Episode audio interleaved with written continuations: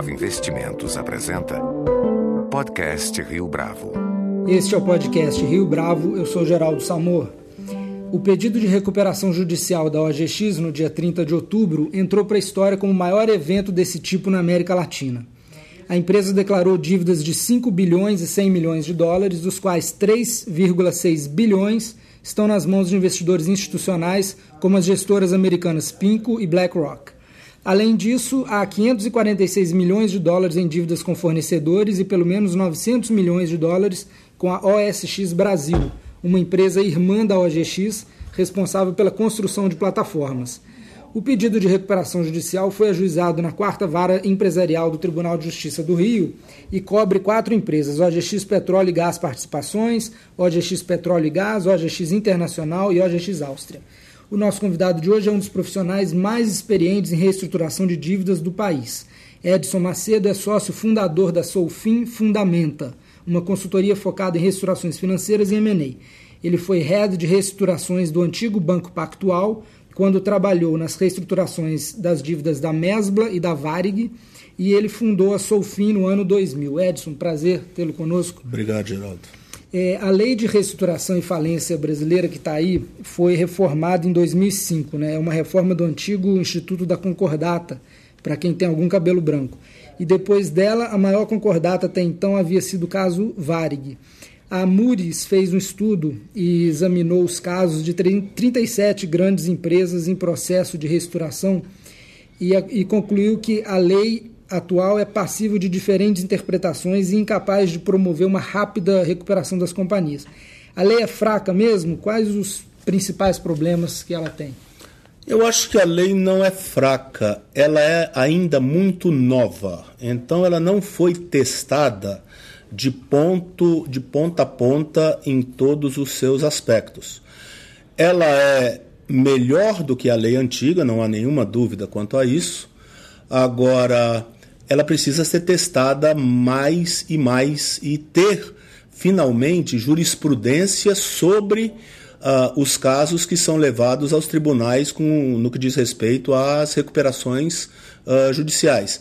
Isso aí tem, a jurisprudência tem saído e tem saído mais ou menos como uh, se esperava, mas ainda tem muitas questões que ainda estão pendentes. E a mais grave delas é a inserção ou não das dívidas fiscais uh, no contexto da recuperação. A recuperação, a lei como está hoje, manteve fora as dívidas uh, fiscais da recuperação judicial. E a gente sabe muito bem no Brasil que as dívidas fiscais são passivos muito relevantes quando se olha o passivo geral de companhias. Então, esse talvez seja um ponto de fragilidade da lei que mereça alguma consideração. É, você pode dar exemplos de outros pontos obscuros que só vão ser resolvidos com a jurisprudência? Que Eu acho que prática? talvez na prática, Geraldo, o principal seja esta questão da, da inclusão ou não das dívidas tributárias, como é que o judiciário vai interpretar esta inclusão ou não. A, a lei não é cristalina a respeito disso? Não, ela, a lei exclui liminarmente as dívidas tributárias da recuperação judicial. Ou seja, a lei diz o governo recebe primeiro. O governo não tem nada a ver com a recuperação judicial. Tá, mas então é, por que, que isso pode ser um, um ponto de discórdia? Ele já é, porque na hora que você vai preparar o fluxo de caixa de uma companhia para apresentar na Assembleia Geral de Credores, você naturalmente tem, por óbvio, que inserir as dívidas fiscais. Uhum. E às vezes as dívidas fiscais são de tal monta que elas praticamente inviabilizam o plano no que diz respeito às demais categorias de credores. Entendi. Edson, quais são os trâmites formais uh, dessa recuperação judicial da OGX? Qual que é o passo a passo daqui para frente? Acho que o primeiro passo já foi feito, que foi o pedido de recuperação judicial. Tá? Uh, o juiz precisa deferir esse pedido. A partir do deferimento, o, o, a empresa tem que preparar o seu plano de recuperação judicial para apresentar à Assembleia Geral de Credores, que é quem vai decidir pela aprovação do plano ou não. Se ela decidir pela aprovação do plano, o juiz homologa a aprovação e o plano segue conforme apresentado pelos credores. Ele pode sofrer modificações na Assembleia, uh, nas discussões em que os, os, administradores ou os consultores que estiverem fazendo uh, o plano uh, tiverem na apresentação que farão aos credores. Se a Assembleia não aprovar, a decisão judicial é pela falência imediata. Agora, em termos de prazos, uh, quanto tempo a empresa tem para apresentar? Ela tem 180 dias para apresentar uh, esse plano. E aí, uma vez apresentado, convoca-se a Assembleia de Credores para daí a quanto tempo? Aí, aí é muito é muito difícil de te dizer. Uh, é, não, é muito rápido essa convocação. Essa convocação ela não é ela não é demorada até porque este plano ele é feito com muita calma e ele é feito dentro da realidade de caixa da companhia naquele momento, seja ele qual for. Uhum. A, a, a, realidade de caixa é que vai impor, e a efetiva capacidade de pagamento da companhia é que vai impor a aprovação ou o convencimento dos credores ou a reprovação pelo não convencimento, se a proposta apresentada for considerada pelos credores como inviável.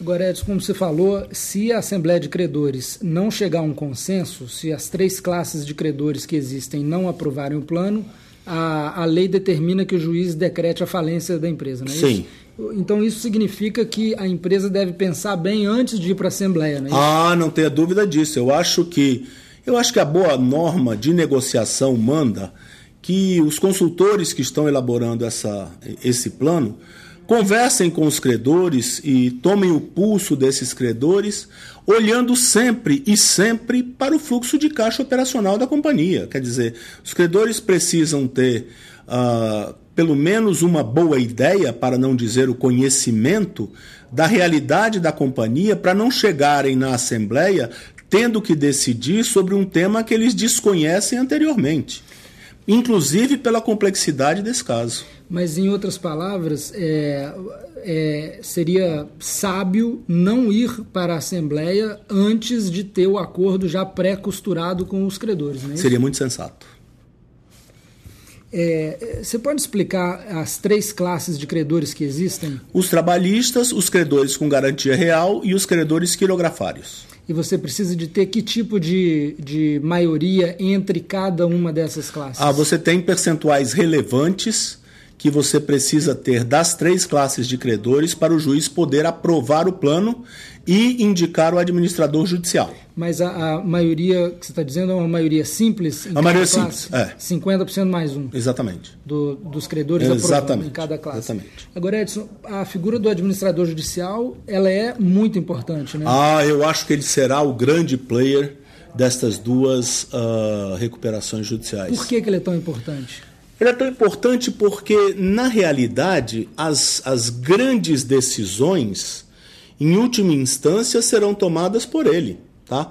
Ele serve como uma bússola para os administradores da companhia. Você tem que lembrar do seguinte: uh, no caso dessas duas companhias, o fato delas estarem em recuperação judicial. A OGX e a OSX. Exatamente. Elas não. Uh, os administradores dela continuam como administradores dela, delas, sejam eles quem forem. Só que eles agora tem o dever de prestar contas e satisfações ao administrador judicial. Tá? Então ele serve como um orientador, ele serve como um, como um guia e, sobretudo, como a pessoa que faz o interface com o juiz. Isso é o papel dele, eu diria para você que hoje, na minha visão, será o mais, o mais importante de todos. Eu estou muito curioso, dado a dimensão dessa, dessa recuperação judicial dessas duas empresas, quem serão os dois administradores judiciais que virão a ser indicados. Mas Edson, qual é o perfil, o, o job description, o perfil do, do, cara que poderia ser o administrador judicial? Quem, quem que a gente está buscando? Ah, eu acho que nós estamos buscando nesse cara, um, na minha visão, ele tem que ele, ele, ele, ele tem que ser um grande profissional, porque ele precisa interagir com a banca internacional, com os bondholders, ele precisa interagir com a banca nacional e com os grandes fornecedores nacionais e internacionais. ele precisa ter uma enorme credibilidade para aquilo que ele disser valer como verdade pela sua capacidade, idoneidade e credibilidade. Então, eu acho que ele será o grande player desse tem, negócio. Tem que ser um homem de reputação ilibada que entenda de contabilidade. eu acho que tem que ser um homem de reputação ilibada, notório saber e uma excepcional capacidade de negociação. Muita paciência. Também. Agora, é, assim como acontece nos Estados Unidos com o Chapter 11, os credores têm um papel chave no processo brasileiro, né? É, como é que você imagina que está agora o, o, clima entre esses credores, Edson?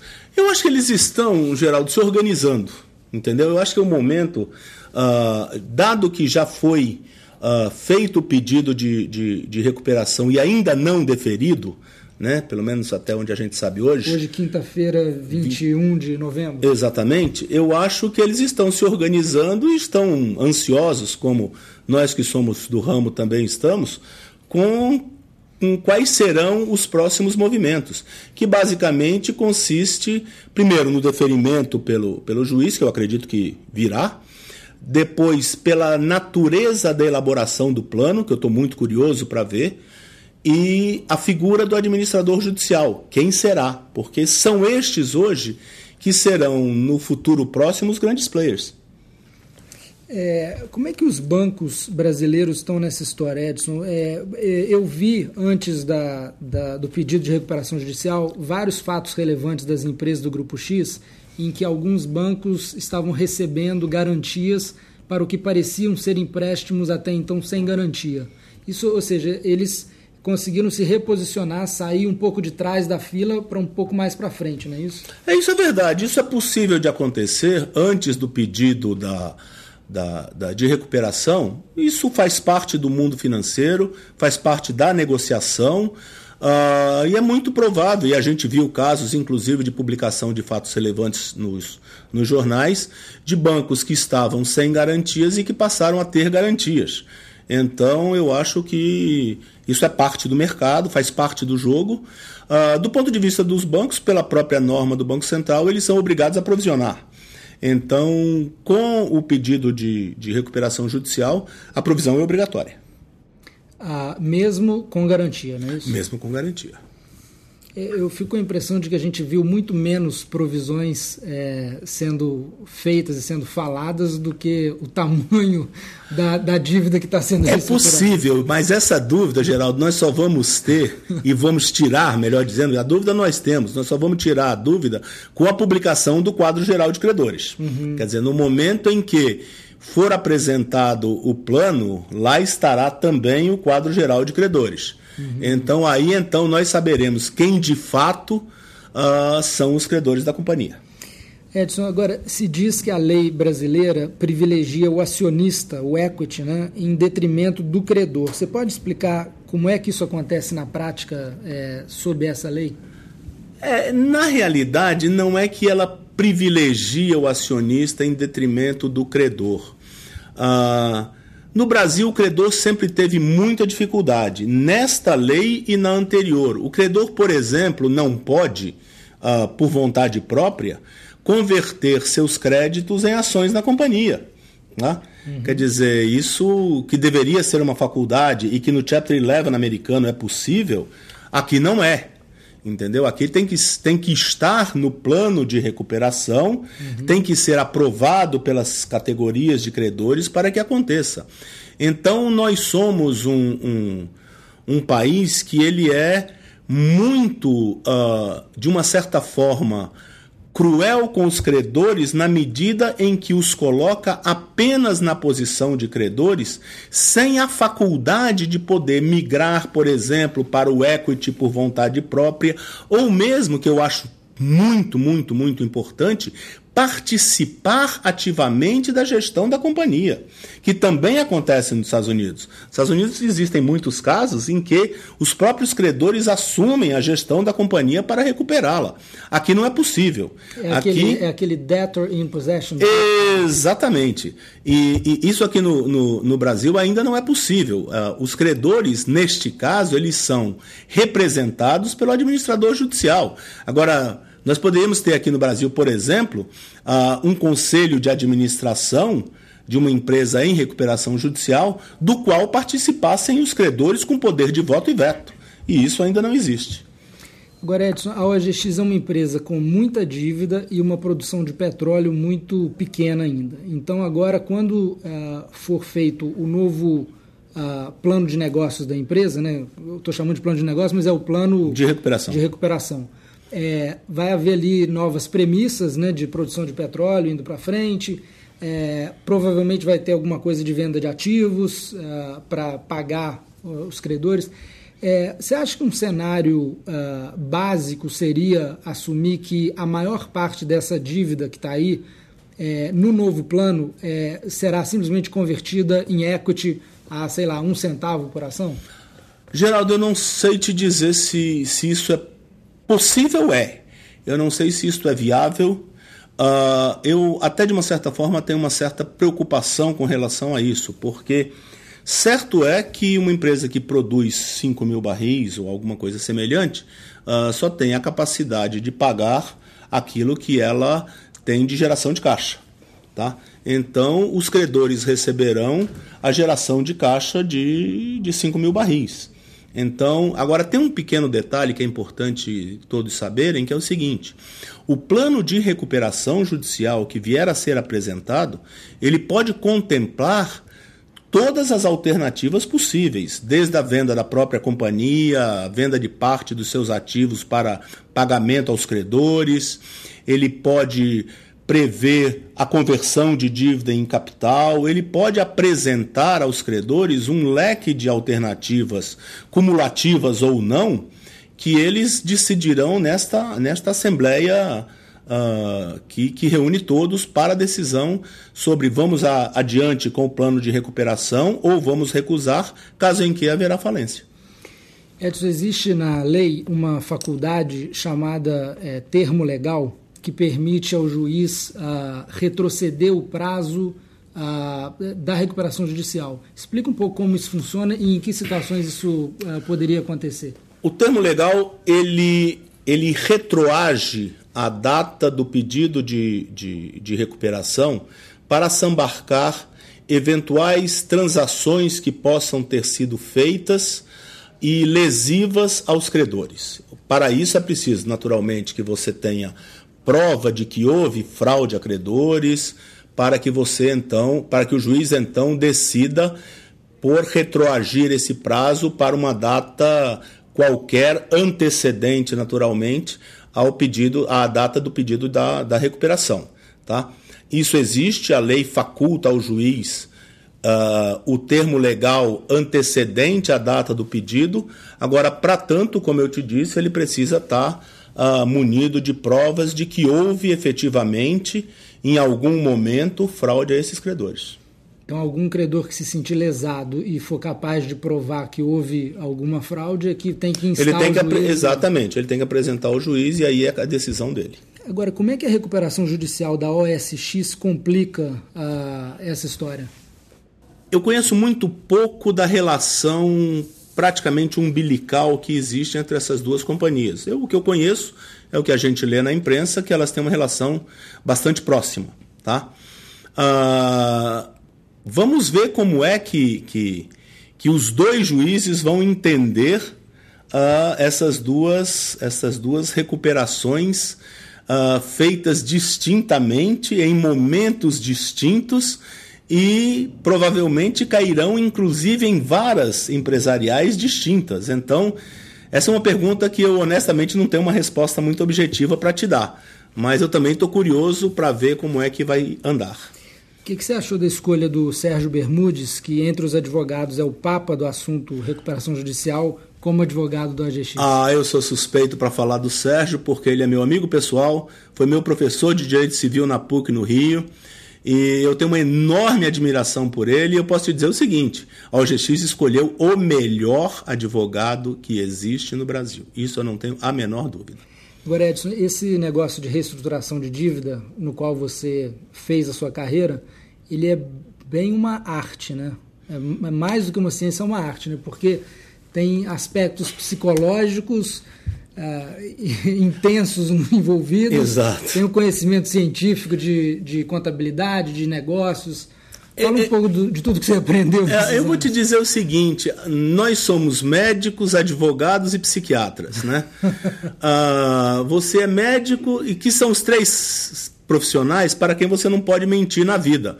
Porque se você mente para o teu psiquiatra, para o teu médico, para o teu advogado, você provavelmente terá um diagnóstico errado, tá?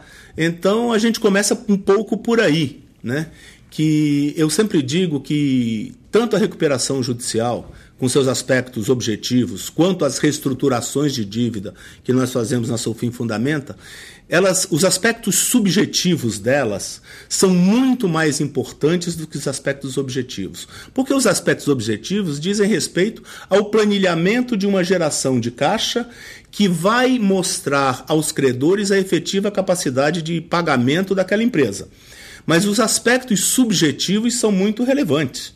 Entendeu? Então, por exemplo, a, a capacidade do empresário de reagir a um momento de dificuldade, isso é muito raro de acontecer. Geralmente a gente conhece pessoas que uh, o sofrimento é maior do que a capacidade de reação, entendeu? Então fica muito complicado, às vezes, até você lidar. Você lida com pessoas que. Eu, eu, eu sempre faço uma, uma, uma ponderação, Geraldo, que é o seguinte: uh, a capacidade de sublimar das pessoas que estão vivendo um momento de dificuldade profunda com a sua empresa. Ele praticamente tem o dever de sublimar. Ele tem praticamente o dever de dizer que isso não está acontecendo comigo, isto é maior do que eu, e eu, portanto, não quero olhar para isso, e é para isso que a gente existe como profissional.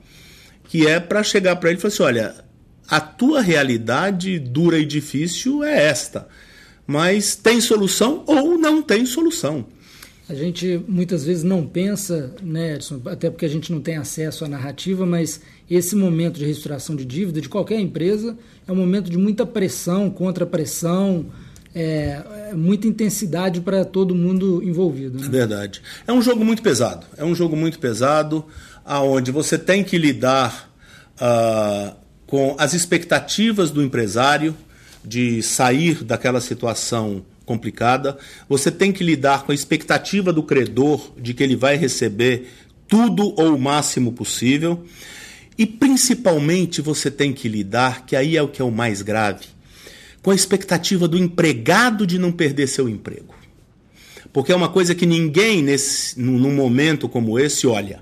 Tá? Uhum. tá todo mundo preocupado em receber o seu crédito, tá todo mundo preocupado em apontar eventualmente dedos aqui ou ali, mas caramba, existe um pai de família ali dentro daquela empresa que vai perder o seu emprego. Então, quando a gente faz a estruturação de dívida, a gente sabe que antes de qualquer coisa, a gente tem que se preocupar com aquele empregado e com a recuperação daquela empresa, porque nós estamos falando ali de 100, 200, 500, 5 mil, 10 mil profissionais de todas as categorias que ficarão desempregados se aquela empresa quebrar. Edson, eu queria terminar com uma reflexão sua, que a gente estava conversando antes da entrevista, sobre. Quer dizer, se a gente tem reestruturação de dívida, muito provavelmente isso começou quando um crédito foi mal concedido lá atrás. Uhum. E você estava comentando como que a cultura de concessão de crédito no Brasil se deteriorou muito nos últimos anos, né? desde que você começou sua carreira até agora.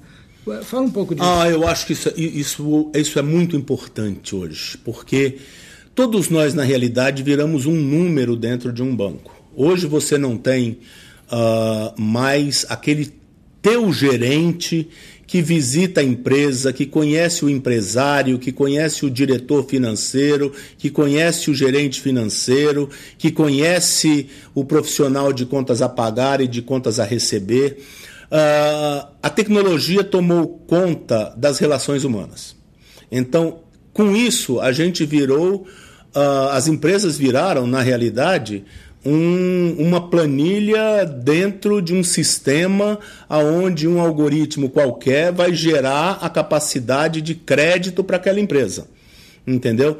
E eu acho que a gente tem tão grave quanto hoje o comitê, que também não conhece a empresa e que por mais que o gerente vá lá, e os gerentes de banco hoje, eu lido muito com eles, eles têm uma quantidade uh, de empresas no portfólio deles que eles são literalmente incapazes de visitar todas essas empresas. E de perguntar as perguntas. E de fazer que... as perguntas convenientes e as inconvenientes aos empresários, porque eles mal se conhecem. Então é muito raro, muito raro você encontrar um gerente de banco que possa dizer o seguinte: eu conheço aquela empresa. Entendeu? Esse crédito eu te garanto que ele dificilmente, se o gerente tem esse nível de conhecimento, ele é um crédito que seguirá um curso anormal. Agora, hoje o que nós vemos é o seguinte: é, o sistema gera um limite de crédito a partir de uma reunião de um comitê de crédito, tá? Por conta de uma visita feita por um profissional que não necessariamente é sênior. Eu acho, para a gente terminar, o seguinte: está faltando um pouco de cabelo branco nos bancos. É, não posso deixar de concordar. Edson Macedo, muito obrigado pela Imagina, sua participação. Geraldo, obrigado a você. Com edição de Flávio Duarte, esse foi mais um podcast Rio Bravo. Você pode comentar essa entrevista no SoundCloud, no iTunes ou no Facebook da Rio Bravo.